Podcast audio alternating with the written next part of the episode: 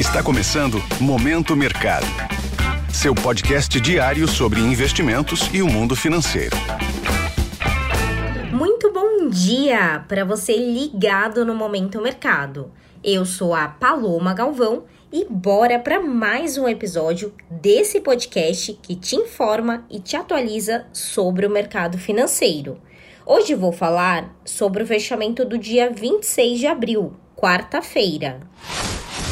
Cenário internacional. No exterior, as bolsas americanas fecharam sem direção única. O novo tombo de quase 30% do First Republic Bank, em meio às notícias de que pode haver imposição de limite de acesso do banco às janelas de empréstimo do Banco Central norte-americano, o que irá dificultar a busca por liquidez do banco, gerou novas incertezas sobre a saúde do setor bancário e cautela por parte dos investidores. Por outro lado, a Microsoft saltou 7,24%, um dia após a empresa divulgar o balanço corporativo, que superou as expectativas do mercado. Nesse ambiente, as posições compradas, que apostam na alta das bolsas, encerraram mistas. Em relação aos títulos públicos americanos, as taxas encerraram em alta, favorecendo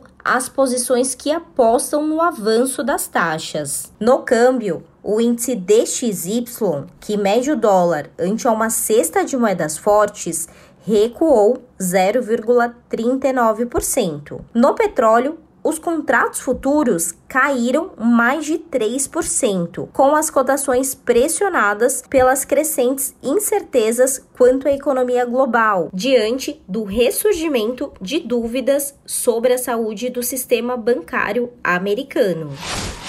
Cenário nacional. Por aqui, em dia de instabilidade, o dólar encerrou em baixa de 0,15%, cotado aos R$ 5,05 e as alocações compradas ou expostas à variação cambial encerraram no terreno negativo. Na renda fixa, os juros futuros encerraram a sessão com as taxas curtas e intermediárias fechando com leve alta, em linha com o quadro internacional. Na agenda de indicadores, o IPCA 15 de abril subiu 0,57%, desacelerando ante ao 0,69% em março, mas abaixo da mediana das estimativas que era de 0,61%. Desta forma, as posições tomadas, que apostam na alta dos juros futuros, encerraram levemente no azul. Na bolsa, o índice Bovespa recuou 0,88% aos 102 mil pontos, em meio aos ruídos internos e externos que contribuíram para o sinal de aversão ao risco por parte dos investidores. Desta forma,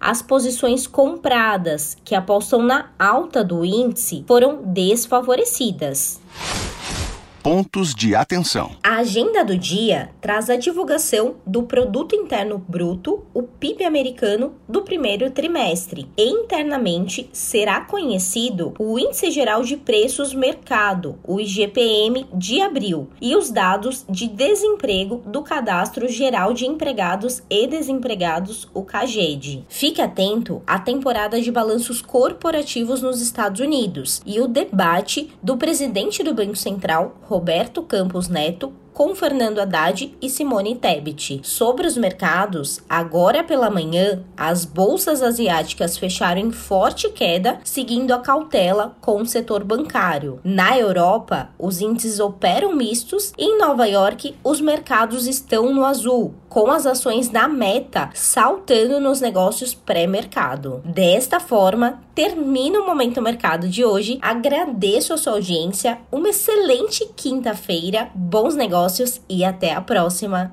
Valeu! Esse foi o Momento Mercado com o Bradesco. Sua fonte diária de novidades sobre cenário e investimentos.